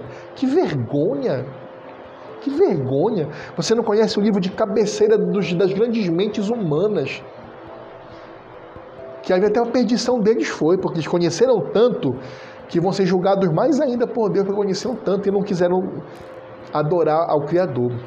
Então, meus amados, para concluir a aula de hoje, nós sabemos que o primeiro mandamento é: não terás outros deuses diante de mim, e esse mandamento existe, nós devemos conhecer e reconhecer a Deus como único Deus verdadeiro e nosso Deus e como tal adorá-lo. Agora eu abro para quem quiser fazer alguma pergunta ou para quem quiser fazer algum comentário, externalizar conosco, está aberto. O padrão de Deus, o padrão de Deus é, não é alto, é altíssimo porque ele é, ele não existe, ele é. Está além acima, o é é infinitas vezes, vezes aí o infinito acima do infinito, que não dá a gente sabe, então ele é. Então o padrão de Deus é alto, ele disse, sede santos, é um mandamento. Quando a gente desobedece, a Eva desobedeceu um fruto. Tudo que a Bíblia diz, cada um é um mandamento, para ver como a gente são pecadores. E esse ele fala, sede santos, como eu sou santo, porque eu quero que você me imite. E Jesus diz, basta nem ser mais nem ser menos, basta o servo ser como o seu Senhor, como ele é santo. Mas nós não conseguimos, miseráveis pecadores. Aí a gente vai para a cruz, corre, a gente olha para Cristo. Senhor, eu não consigo, impossível, eu não consigo nem o primeiro ainda. O primeiro mandamento, imagina os outros. Me ajuda, primeiro me perdoa, aí ele nos perdoa e nos salva. Aí ele diz para a mulher: ninguém te apredejou, para a prostituta, para adúltera. adúltera. Vai e não peques mais. Aí tu fala: tá bom, eu preciso perdoar, aí graças a Deus. Aí ele diz: mas vai e não peques mais. As é. pessoas não querem dizer o outro. É, eu não peques mais. Não, porque significa. É volta a ser santa como Deus Pai mandou e eu sou. Olha na gente. Aí tu fala, ah, eu não consigo. Aí você volta onde? Na palavra de Deus e volta em Cristo. A cada vez que você não consegue, é por isso todo dia você fala assim, eu ainda não consegui tal coisa. Volta em mim, porque sozinho tu não vai conseguir. Lembra Eva foi sozinha no fruto, olha que deu tudinho na humanidade, todo mundo se perdeu que seu próprio volte em mim. E é por isso que nós precisamos de Cristo todos os dias, até que esse seu se rasgue ele volte. Amém. É isso mesmo. Toda vez que a pessoa fale que ela não precisa de Cristo todos os dias, todo momento, até segundo, ela está querendo dizer que ela é o próprio Deus da Adão e Eva lá, ah, não, eu posso ali, não pode. Uhum. Então, aí o padrão de Deus só pode ser cumprido por Jesus Cristo. E por Só. meio dele, ele nos salva, santifica, porque a obra dele não é só nos salvar. As pessoas pensam, Jesus, não, ele, é regenera, ele vai te regenerar, ele vai te salvar. E quando você começar a caminhar igual E vai te santificar. Aí tu começa a caminhar igual a bebezinho da palavra de Deus, aí tu vê que tu ainda não sabe nada. É. Mas só que você precisa dar os frutos, os frutos da árvore bom. Sim. É quando você conhece quem é crente, ele vai mudando. Ele não vai chegar ao auge, porque do monte a 10 só vai tirar quando Jesus acabar com tudo, porque esse pecado é tão entranhado, desgraçado, porque até no crente ele, tem poder, ele não tem poder sobre nós. Mas se a gente não vigiar ele, ele vem. tá? É a guerra contra a carne. É a guerra contra a carne. que conhece a Cristo é que nós sabemos como guerrear e vencer, porque Jesus já venceu. Sim. Jesus, eu não consigo parar de falar palavrão. Aí ele começa a trabalhar em ti. Exemplo, eu O cristão tem o eu- Espírito Santo, né? Eu, eu te- ainda tenho hoje, eu explodo muito. Eu sou muito assim, eu explodo muito. Eu- Mas qualquer coisa eu explodi hoje, de vez em quando Deus me manda uns dois assim. Falou, você tá te testando, você já passou da você não explode mais. Aí eu falo, Senhor, por que esse miserável tá fazendo? Então, porque o primeiro você não pode xingar, te testando que você vai parar de xingar as pessoas, porque mesmo que seja isso, o que, que o anjo Gabriel falou? Não o diabo foi fazer uma coisa, ele não tentou falar nada do diabo. Ele falou, Deus te repreenda, porque ele quer santificar a nossa boca. O perfume vai ser perfume puro, ele não, ele não pode se contaminar. A essência, ela não muda o bom, o bom, o. A essência não muda por causa que o outro é mau e você é mau também. É isso. E a santificação é a reverência. Mas é tão processo, é, durante a nossa vida inteira, o que a gente vai morrer, ou se a gente, voltar agora, de repente a gente já vai pro céu, né? Porque todo dia a gente aprende, a, a vida do cristão lá não muda. Por isso a Bíblia diz, o santo santifique-se mais, olha a tua escadinha. E o, e o sujo, suje-se mais. Não porque Deus quer que ele sujo, Deus mudou a palavra pra ele, mas ele quer se sujar e não quer nada com ele. Quem que diz assim, que o diabo sabe mais na palavra de Deus, todo mundo vai dizer, sai fazer o contrário e vai levar o Santo. É isso. Amém. Alguém quer fazer alguma pergunta ou falar mais alguma coisa? Comentar alguma coisa? Pastor, uma pergunta bem pequena, Pode fazer, meu irmão. mas que eu escutei na rádio, que, que eu escuto, Sim. na rádio evangélica que eu escuto, que várias pessoas, mediante um acidente que houve da, da, da lancha, você, o senhor soube que a lancha Não, tô por fora. Que lancha? Belém afundou. Aqui, Afundou uma lancha em Belém? Que Sim. matou várias pessoas por negligência do, do dono, piloto, da lancha. Sim. E várias pessoas estão argumentando e fazendo essa pergunta para as pessoas da rádio. Sim. Aonde estava Deus neste momento que aconteceu esse acidente? Essa é a pergunta. Todos eles estão perguntando. Aí ele, no final ele dá a resposta. E eu pergunto para o senhor, como é que o senhor responderia? Sim. Olha, eu respondo como a Bíblia, minha irmã. Qual foi o pior pecado cometido no mundo? Imagine, pior pecado cometido no mundo foi a morte de Cristo. Foi ou não foi? Uma criança já nasce pecadora? Um bebezinho já nasce pecador pelo pecado original? Já é pecador. Se ele é pecador, ele está sujeito a quê? A ira de Deus. Um bebezinho, que a gente tem como uma coisa mais pura que existe, né? Mas já é um pecador pela Bíblia. Jesus, ele não cometeu nenhum pecado. Então a morte de Cristo, a morte de Cristo foi o pior pecado já cometido na face da terra. Aí, o que é que lá em Apocalipse nós sabemos sobre a morte do Cordeiro? O Cordeiro que estava imolado desde a fundação do mundo. Antes que ele Percebe? percebe? O que é que nós vemos também no livro de Atos dos Apóstolos, quando Pedro fala? As autoridades religiosas e civis no discurso dele, e mais vós, crucificastes a Cristo para que se cumprisse o que? A vontade de Deus. Então repara, se o pior pecado do mundo ocorreu pela ordem de Deus, e a mão de Deus estava ali no pior pecado cometido no mundo, que a Bíblia fala mais, que agradou o Senhor Isaías, moê-lo pelos nossos pecados. Agradou, olha como é duro isso ouvir. Agradou a Deus moer o Cristo pelos nossos pecados. Então, reparem, nesse sentido, estas, essa morte horrível que houve foi, determin, foi determinada por Deus. Deus determinou. Nenhuma daquelas pessoas são inocentes. Todas mereceram o destino que elas tiveram. Todas eram pecadoras, como eu como a senhora. Todas. Tem uma passagem da Bíblia que há um acidente parecido com esse em Jerusalém. Que várias pessoas morrem, né? por, um acidente, cai alguma coisa e morre. E estavam comentando na cidade disso, poxa, eles eram mais pecadores e tal. Jesus falou assim: vocês acham que aquelas pessoas que morreram eram mais pecadoras que vocês? Pois vos digo que não. Orai e mudem a vossa vida para que não ocorra a mesma coisa com vocês, porque vocês são tão dignos daquela morte como eles. Então, reparem, a soberania de Deus não escapa nada. Nada. E isso, quando a pessoa não tem piedade, leva ela à loucura, leva ela ao niilismo, leva ela à, à, à, à descrença. Porque se tudo Deus é soberano, ele, ele, vai, ele vai julgar Deus mal. Ele vai dizer que Deus é o todo pecado. Isso é uma heresia. Por quê? Porque Deus, ao mesmo tempo que ele é soberano, ele não exclui a nossa responsabilidade humana. Então existem duas verdades na Bíblia. Nós temos a eterna soberania de Deus, de modo que nada acontece. Ora, se eu estou dizendo que Deus matou o seu próprio filho por amor dos seus eleitos, aquele que não poupou, olha só, Paulo fala isso, aquele que não poupou o seu próprio filho pelos, pelas, pela, pela, pelos seus desígnios, Vai poupar uma criança estuprada?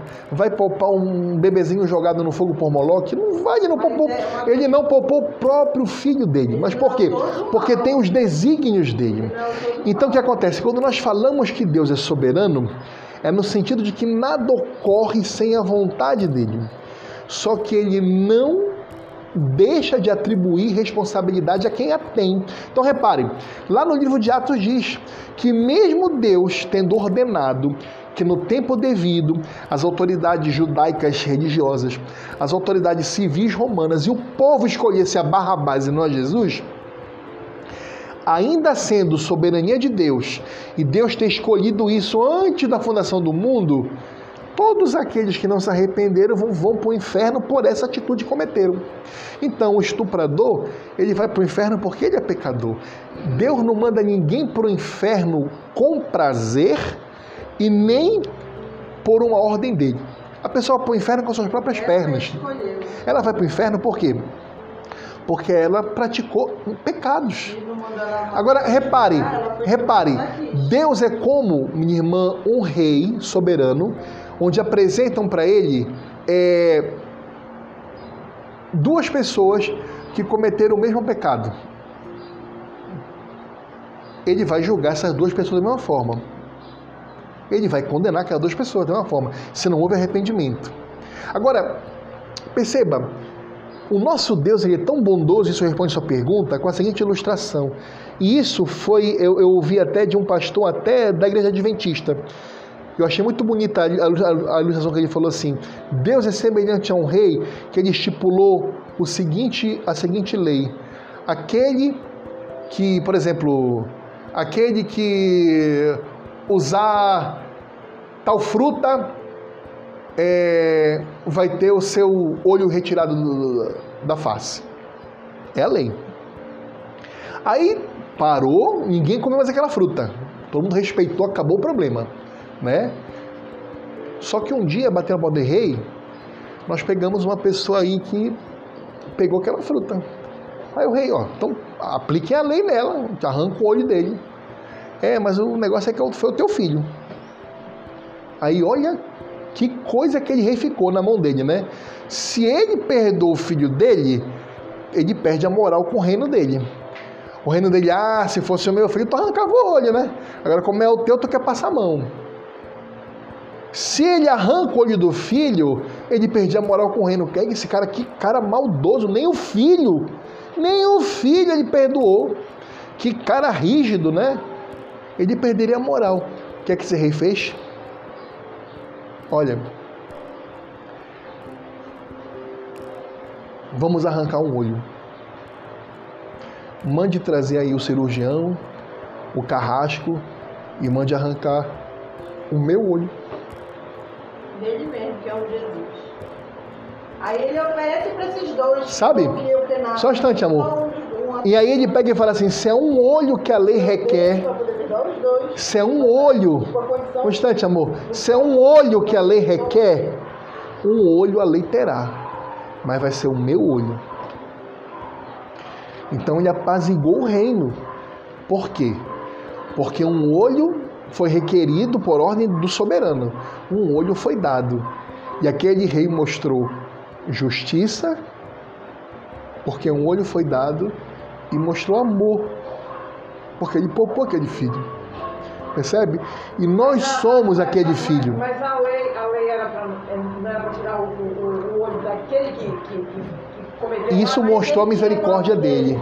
Isso ele mostrou a misericórdia dele. E foi exatamente aquilo que, que ele fez com Cristo. É que Cristo, o problema é que quando hoje Cristo é oferecido para o mundo inteiro, é que todos são pecadores, mas quando. Não interessa se vai afundar o que for afundar, porque quem afundou é, foi ele que ficou, não foi Deus. Deus mandou que quem pilotasse soubesse pilotar. Por que ele vai pilotar se não sabe? Por que que, quem pecou? Primeiro piloto. Segundo, que ele não viu que tinha lá tudo armado, que podia encher. Isso tudo é responsabilidade de um ser humano de vários estão ali.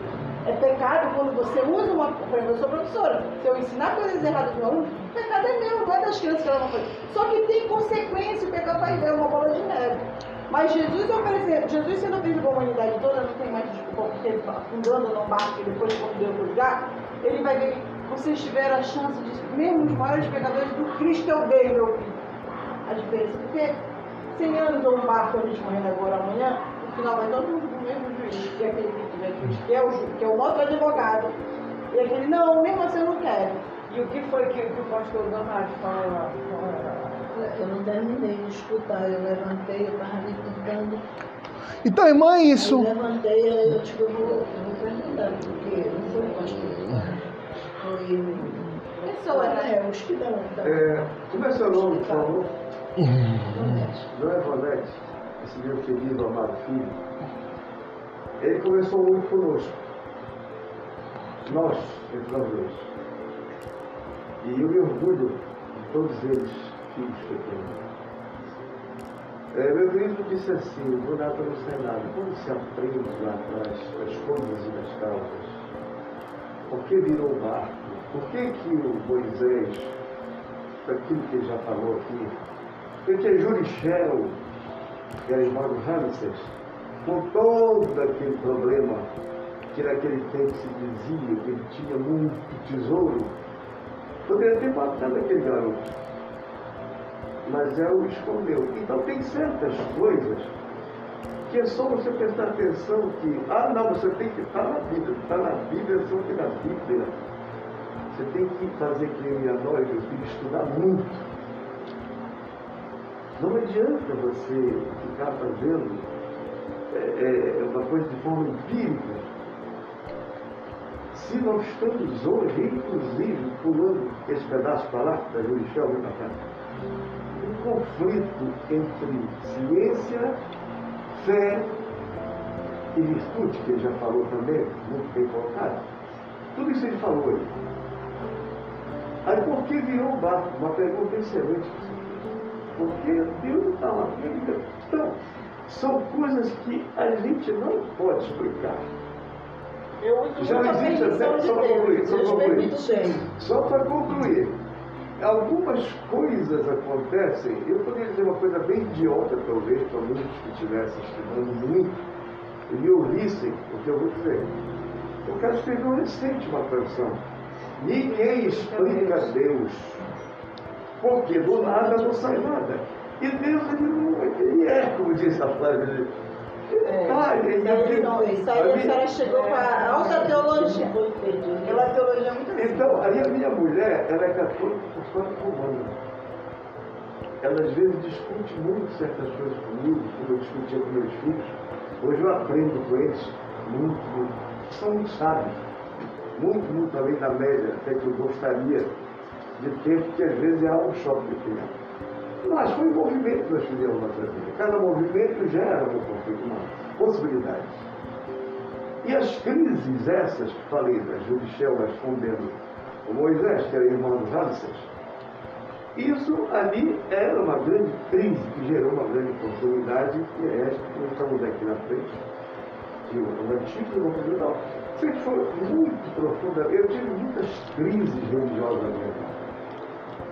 Hoje eu estou um pouco mais, a minha morte não me assusta mais, a coisa mais importante da minha vida. Eu conquistei. Eu vou e venho, lido e-mails. Eu gostaria que todo mundo eh, lidasse que é um aprendizado.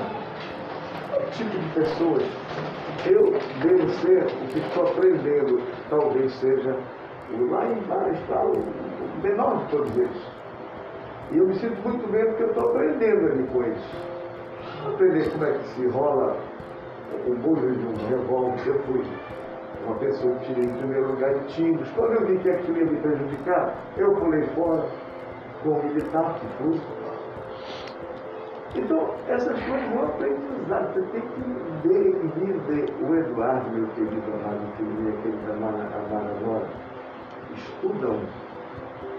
E isso eu até hoje não consegui quase nada do que eu, é, através da minha consciência de autodidata, chegar nem perto do que eles estão estudando. Aí, para eu não ser empírico, ser autodidata, eu procurei ver nas coisas, nas causas, na natureza e tal, e assim tudo. Às vezes eu sou repelido por muita para meu próprio filho. Mas se foi Deus que criou tudo, por que, que eu não posso ver aquilo? Não é crença, mas é ver, e aí eu vou não julgar, eu vou fazer o comparativo. Então, seria em cada movimento, você viu o movimento. Uma coisa é certa. Olha só, Deus nunca é autor do mal. Nunca. É lógico. Às vezes ele evita. Tem quantos desastres que poderia acontecer e ele não deixou? Esse ele permitiu, mas ele não é autor disso. Ele vai culpar os responsáveis dali, porque é para julgamento. Ali eu não sei quem já estava no dia mesmo, porque existe o dia de todo mundo. A gente mais cedo não Mas eu acho que todos Mas ele, não, ele, ele, ele, ele poderia. Não, mas teve gente saiu viva de lá, teve menina É, que foi porque encontrada tava- viva do mesmo, a família tá viva. Já mandaram ele. né? pois é. Deus salvou ninguém. Mas assim, tá, tá tudo determinado. Mas Deus não é autor. É, assim, ele poderia salvar, mas ele falou, peraí, vai fazer, vai, vai que eu vou olhar quem vai fazer, quem vai. Porque ali tem todo tipo. E aquele evento ele não quis. Mas ele não é, ele poderia, mas não foi ele autor. Ele não é autor do mal. Ele falou, não vai dirigir quem não sabe a lei, é para dirigir, porque as leis também menores são é bem mal. Se você não sabe quem você vai dirigir. Ah, tu quer dirigir? Então ele vai fazer julgamento é, não fui Alguns entraram, alguns não entraram. Não eu Ele não é autor de nenhum Não, mal. Como é amor, né? O a Deus nunca é autor do mal, né? Ele fala isso. Fazendo essa só quem pode praticar é o homem ou o anjo decaído. Deus nunca Mas às vezes ele faz assim. Praticando. Eu vejo, puxa, como que pode você com uma criança? Meus irmãos, criança. pra gente, pra gente, eu ouvi tudo que vocês falaram aí e tudo isso é muito bom a gente pensar na coisa de Deus, mas eu vou ler aqui a palavra de Deus sobre o assunto e tudo que vocês falaram aqui tem pouquinhos de verdade. A palavra de Deus é a verdade, né? Então reparem só, Pedro está falando aqui e a primeira, primeira pregação que ele faz, e ele fala assim: ah, tinha acabado o Pentecostes, né? E Pedro foi pregar. Aí Pedro falou assim: Varões israelitas, atendei a estas palavras. Jesus o Nazareno, varão aprovado por Deus diante de vós com milagres, prodígios e sinais, os quais o próprio Deus realizou por intermédio dele entre vós, como vós mesmos sabeis sendo este entregue, a essa que é a parte importante que você tem que aprender para responder sua pergunta biblicamente, tá? Sendo este Jesus, né, entregue pelo determinado desígnio. Deus determinou e Deus designou. E presciência de Deus. Deus só Deus não, veja bem, quando a pessoa fala assim: "Ah, Deus ele permite", não, Deus determina, porque diz determinado desígnio e presciência. Ele não fala só pela presciência como se aquilo tivesse pego Deus de surpresa. Ah, eu vou permitir, mas será que o diabo vai fazer? Não. Deus é soberano. A Bíblia fala: sendo este entregue pelo determinado desígnio e presciência de Deus. Aí repara que ele não joga para Deus a responsabilidade.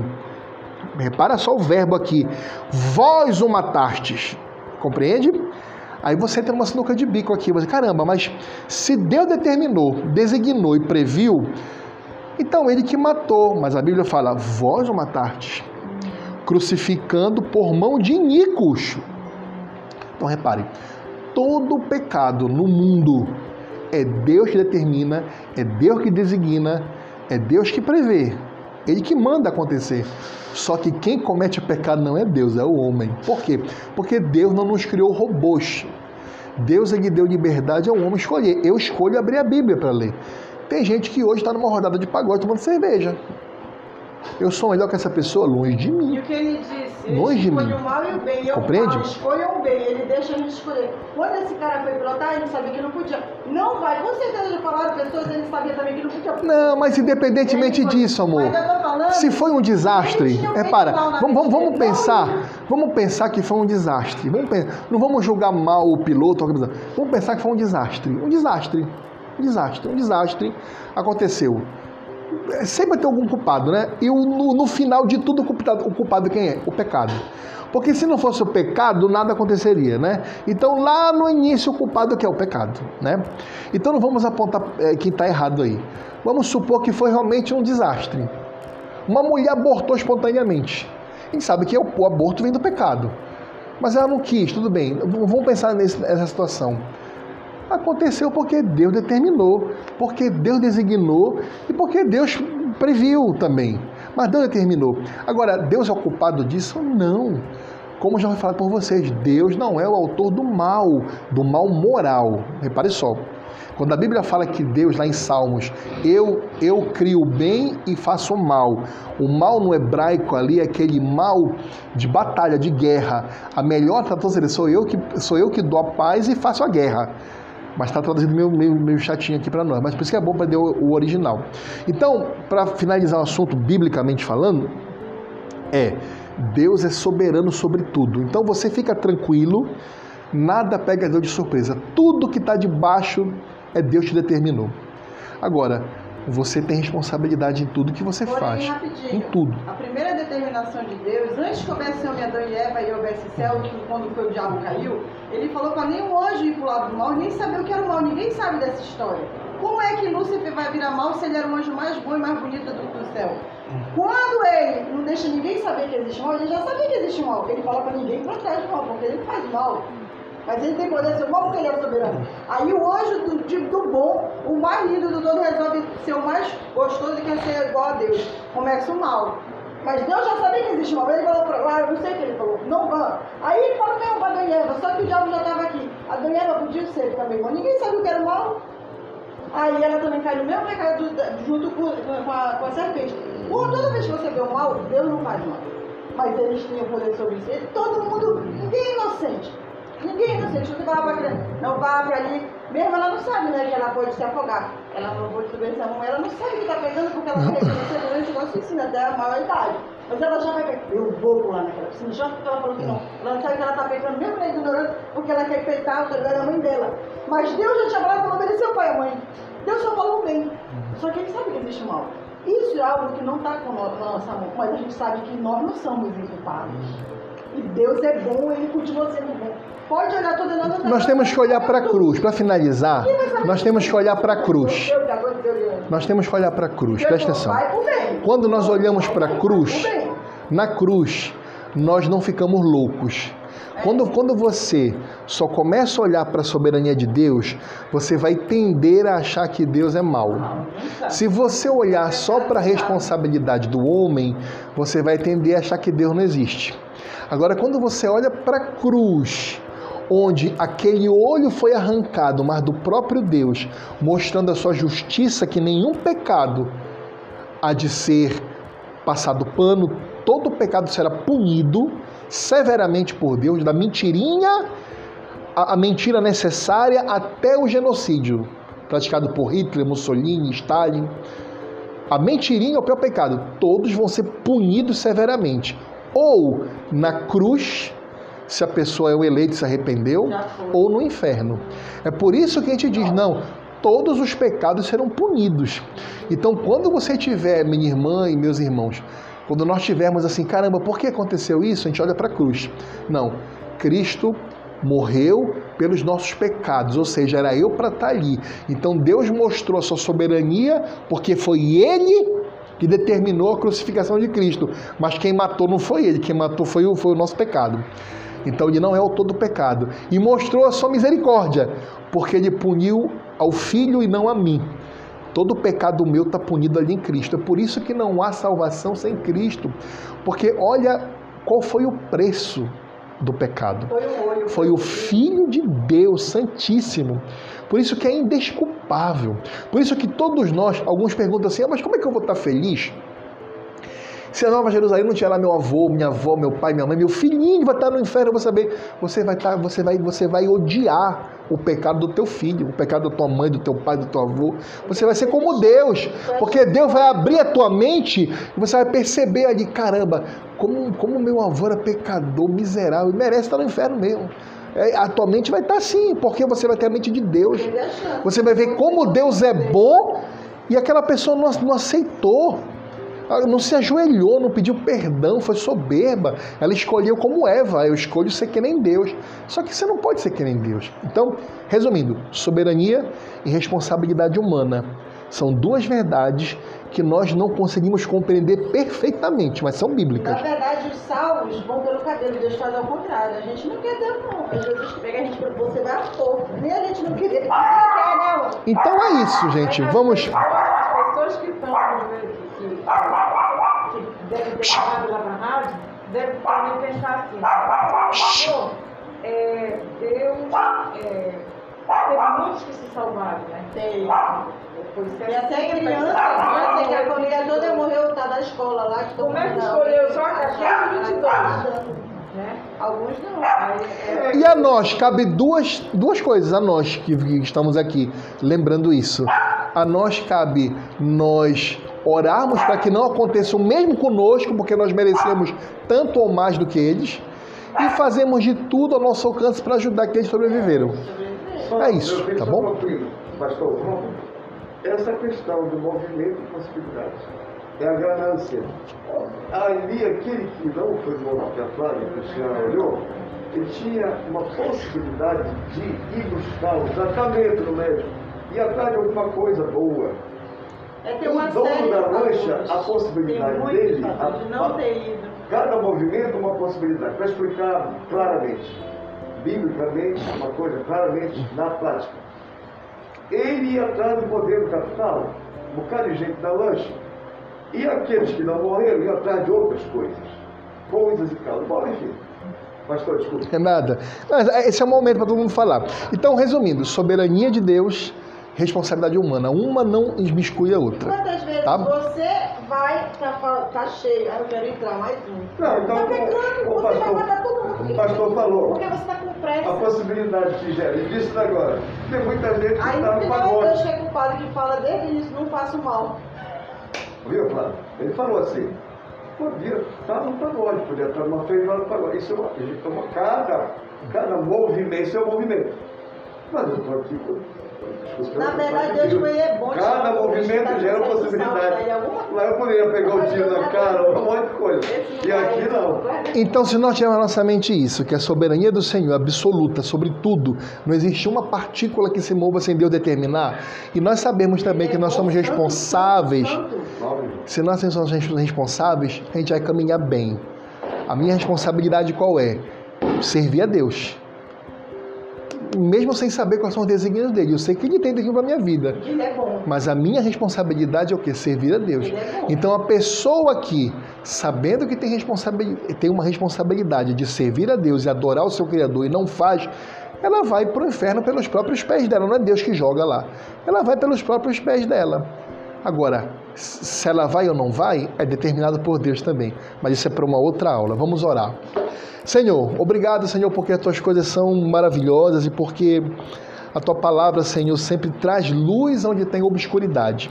A tua palavra traz certeza onde há dúvidas e a tua palavra nos traz paz em meio a tanta tanta guerra, a tanta, tantas opiniões, a tantas discussões. Quando nós olhamos só para a tua palavra, nós nos esquecemos daquilo que nós pensamos ou acreditamos, a gente fica em paz. Foi por isso que o teu filho disse: Eu vos dou a minha paz, a minha paz eu vos dou e não a dou como o mundo a dá. Significa A paz que nós temos como cristãos é a que vem direto de Deus e Sua palavra. É a paz que nos deixa plenamente tranquilos, sabendo, por exemplo, que essa lancha afundou porque Deus assim quis.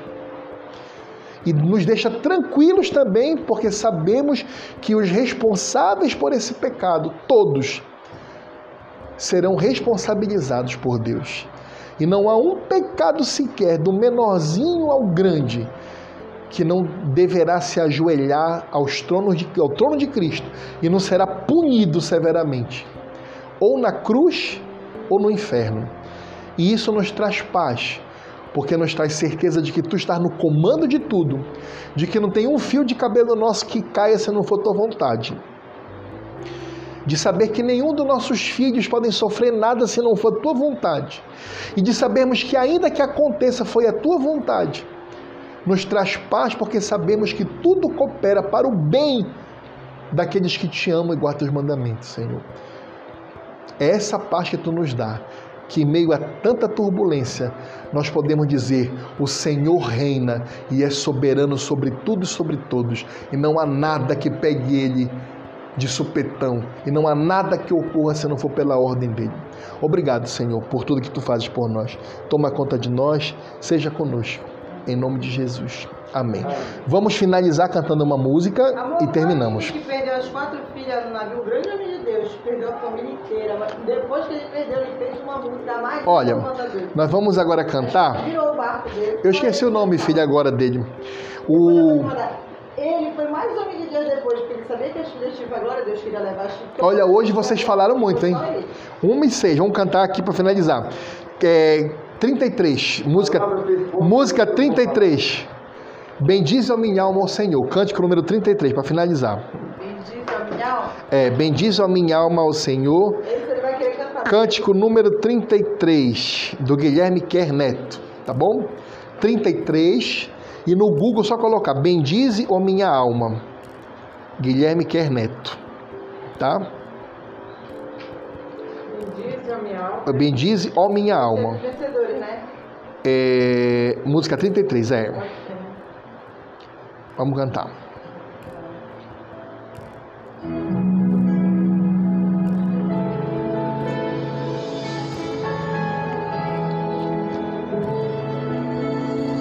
Bendize a minha alma